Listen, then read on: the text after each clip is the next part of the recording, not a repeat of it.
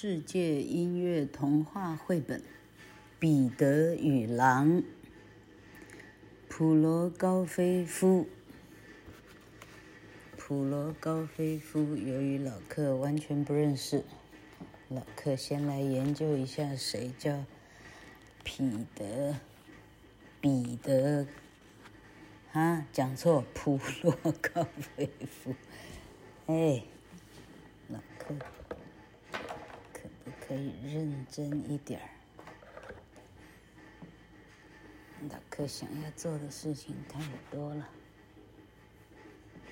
简直就是太忙。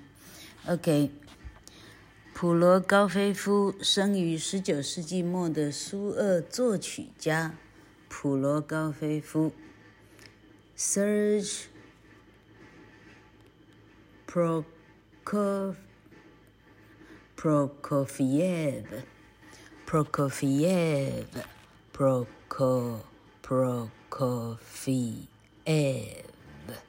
普罗高菲夫，一八九一年到一九五三年，是二十世纪最重要的作曲家之一。他的父亲是一位农业工程师，母亲则是优秀的钢琴家，自然也成了他的启蒙音乐老师。他从很小就在音乐上展露出不凡的天才。五岁时谱写了几个钢琴小品，九岁时便完成他生平第一部歌剧。Prokofiev 在一九一八到一九三二年之间旅居国外，在各国间巡回演出及创作。回国定居后，更确定他的音乐方向。九岁就写歌剧，还没有让莫扎特专美于前哦。他在一九三六年为儿童编写的音乐剧《彼得与狼》，内容叙述彼得和动物们合作击退大野狼的故事。童心未泯的 Prokofiev 细心挑选不同的乐器来代表剧中每一个角色。长笛是小鸟儿，双簧管是鸭子，竖笛是小猫，低音管是老爷爷，大灰狼当然是三只法国号了。那么勇敢的彼得呢？一组弦乐四重奏，正好可以形容彼得各种不同的心情。简单的故事架构及丰富的乐曲，深受世界各地的小朋友喜爱。也是一般人熟悉古典音乐及乐器的入门作品。这个插画真的很漂亮。插画作家老柯想介绍他一下，Gusty Rosenfeld。哦，这怎么念呢？一九六三年出生于阿根廷布宜诺斯艾利斯的。Rosenfeld 从广告设计学校毕业后，开始从事卡通动画及自由创作画家的工作。他在1985年移居到西班牙巴塞隆纳，并与各国的作家合作创作儿童图书馆，并且逐渐在国际性插画展中崭露头角。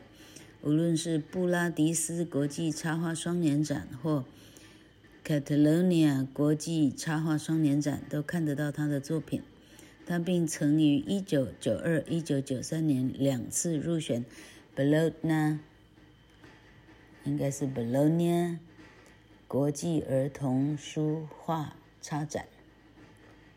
国际儿童书插画展，嘿嘿嘿，念到哪里去了？Rosenfeld。平常的休闲活动除了音乐之外，还有一项特殊的嗜好——训练猛禽。以他对音乐和动物的了解，诠释以动物为主题的交响乐童话《彼得与狼》实在是再适合不过了。好，我们今天来看，用各种呃管乐器、弦乐器组成的一个。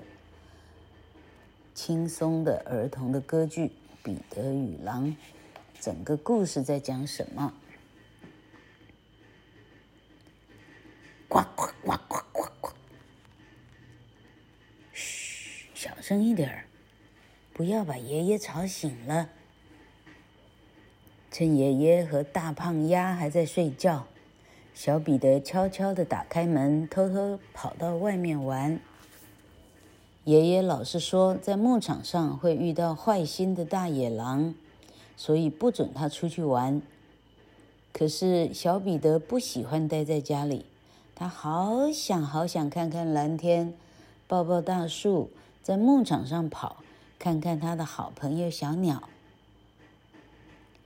今天太阳起得很早，当阳光一射进小彼得的窗口时，小彼得就迫不及待地掀开被子，跳下床，蹑手蹑脚地走出屋子。如果不是木门太老，一推就发出声音。到目前为止，一切都很顺利。爷爷还睡得蛮熟的，在院子里都还听得到他打呼噜的声音。再一步，再一步，只要出了院子就自由了。还得小心，别惊醒了大胖鸭。只要他的大嗓门呱呱呱呱呱呱叫，全世界的人都起床了。耶，成功！你看，牧场上的小草们都在跟小彼得招手呢。Hello，彼得，是小鸟。你听，好安静的早晨呀。对呀，今天天气真好。太阳在天空微笑，风都不敢吵闹。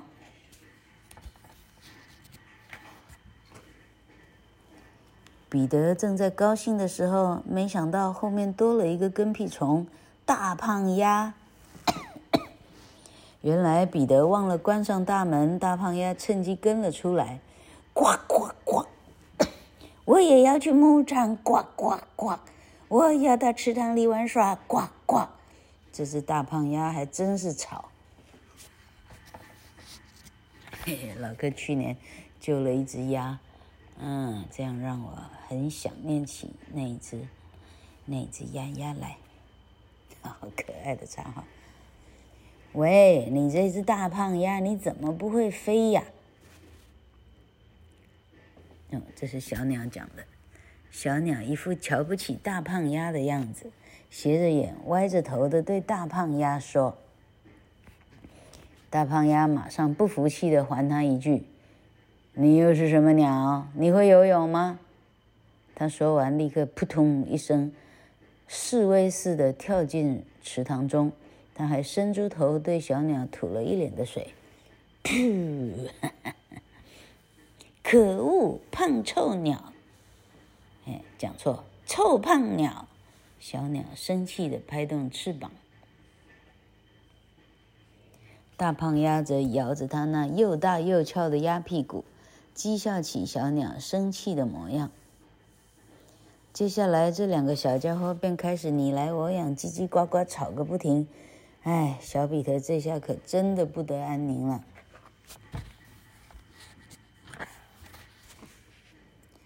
突然，草丛中传出一阵窸窸窣窣的声音。彼得转头一看，是猫。它正用一双锐利又饥渴的眼神朝着他们一步一步地走来。啊哈，多可爱的小鸟啊！猫想：你们慢慢吵吧，我正好可以准备我的早餐。人家说早起的鸟儿有虫吃。而我呢，则是早起的猫儿，有鸟吃。猫一边想着，一边悄悄地向小鸟爬了过去。小心！彼得大叫。彼得这么一叫，小鸟吓得冲上枝头。大胖鸭也吓了一跳，他转头看到这个又丑又没礼貌的不速之客，立刻生气地向他呱呱呱大叫：“你这么凶干嘛？”猫稍微退后几步，远远地打量着胖鸭、彼得和树上的小鸟。他心里想：要爬到树上去吗？等我爬到那儿，小鸟恐怕又要飞走了。他不甘心地舔着嘴边快要滴下来的口水。就在这时候，爷爷出来了。他还是被吵醒了，又不听话。不是跟你说过吗？牧场是很危险的，万一大野狼从森林里跑出来怎么办呢？彼得根本没把爷爷的话听进去。小朋友是不怕大野狼的嘛。可是爷爷还是抓起彼得的手，硬把他拖了回家，嘴上还不停地对彼得唠叨着。彼得才刚走，大野狼就来了。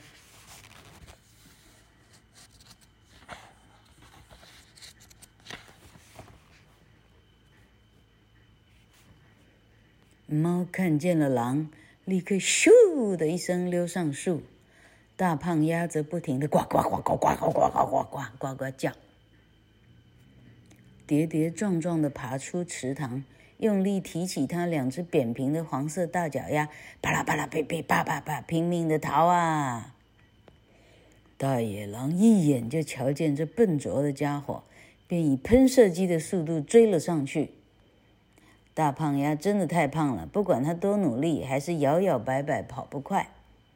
大野狼一下子就追上了大胖鸭，一口就把它吃掉了。嗯，好吃，好吃，真好吃！嘿，大野狼一脸满足的模样。大胖鸭出场一幕就就就再见了。本来是个美丽的早晨，但是现在牧场上充满了。恐怖的紧张气氛。看着那讨厌的哦 no，可怜的大胖鸭被大野狼吃掉，小鸟吓呆了，并没有发现猫就在它身边，而树下的大野狼也还没吃够，它张大了嘴巴，露出尖尖的牙，贪婪地打量着猫和小鸟。大野狼是很贪心的，记得吗？他曾经一下子吃掉六只小羊，有这么厉害吗？彼得在院子的门后面看到了所有发生的事，他冲进屋子里，拿了一捆结实的粗绳子。小鸟停着的那棵树很大。树枝都伸到了石墙边上，所以彼得就爬上石墙，用力往上一跳，抓住树枝，然后再用力一晃，跃上了那棵大树，爬到小鸟身旁。这么厉害！走开！彼得把猫赶到一旁，喵。吃不到小鸟的猫一脸难堪，彼得轻声对小鸟说：“你快下去，绕着大野狼的头飞，可是要小心，别让它抓到你。”小鸟松了一口气，也好，我差点就被猫吃掉，我宁愿去跟狼玩捉迷藏，也不要待在这儿。于是鸟儿飞到狼头上，一面绕圈圈，一面还顽皮地叫。来抓我呀！来抓我呀！啾啾啾啾啾！大野狼看到这不怕死的小鬼，立刻伸长爪子想抓它。可是小鸟太灵巧，不管大野狼怎么扑怎么跳，就是拿它一点办法也没有，气得它牙痒痒。这时，彼得用绳子做了一个绳套，对准大野狼，轻轻地放下去。等套中了狼的尾巴，再咻的往上一拉，于是大野狼就这样被拴住了。当大野狼发现时，它拼命的乱蹦乱跳，想要逃脱，可是它越用力扯尾巴，绳子就拉得越紧。哎呦哎呦！狼哀哀求说：“放我回家，我再也不会来牧场捣蛋。”但是彼得早已把绳子的另一端牢牢绑在树干上。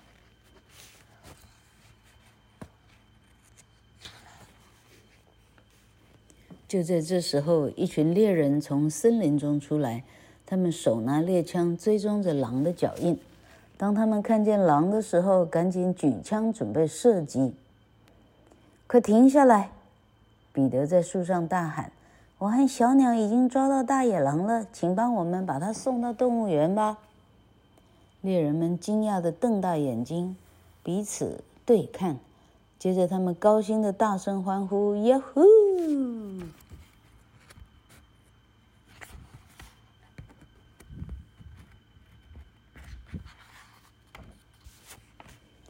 彼得和小鸟得意洋洋地走在前面，猎人们则在后面拉着大野狼。爷爷和猫也光荣地跟上队伍。这一群人神气地往动物园大步前进，看他们多么雄赳赳、气昂昂。在这支队伍中最高兴的是小鸟了，它不停地在队伍上空飞舞，大声叫着。大家快来看，我们多勇敢呀！啾啾啾啾，快来看，我和彼得抓到了大野狼！啾啾啾啾啾。爷爷却边走边嘀咕：“好险！如果小彼得没有抓到大野狼，那还得了？”不过他们一路走着走着，还听到一种怪怪的声音。仔细听，哦，原来是大胖鸭在大野狼的肚子里呱呱大叫呢。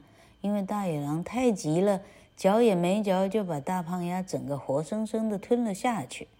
哈哈，大野狼现在不但心情很不好，肚子恐怕也很不舒服呢。嘿，故事讲完了。哎，所以是各种乐器的声音。好，这么可爱的童书，啊，我们哈小时候没有童年像老柯一样的哈。哎，好。长大以后，我们用学习的方式，把不足的童年补过来。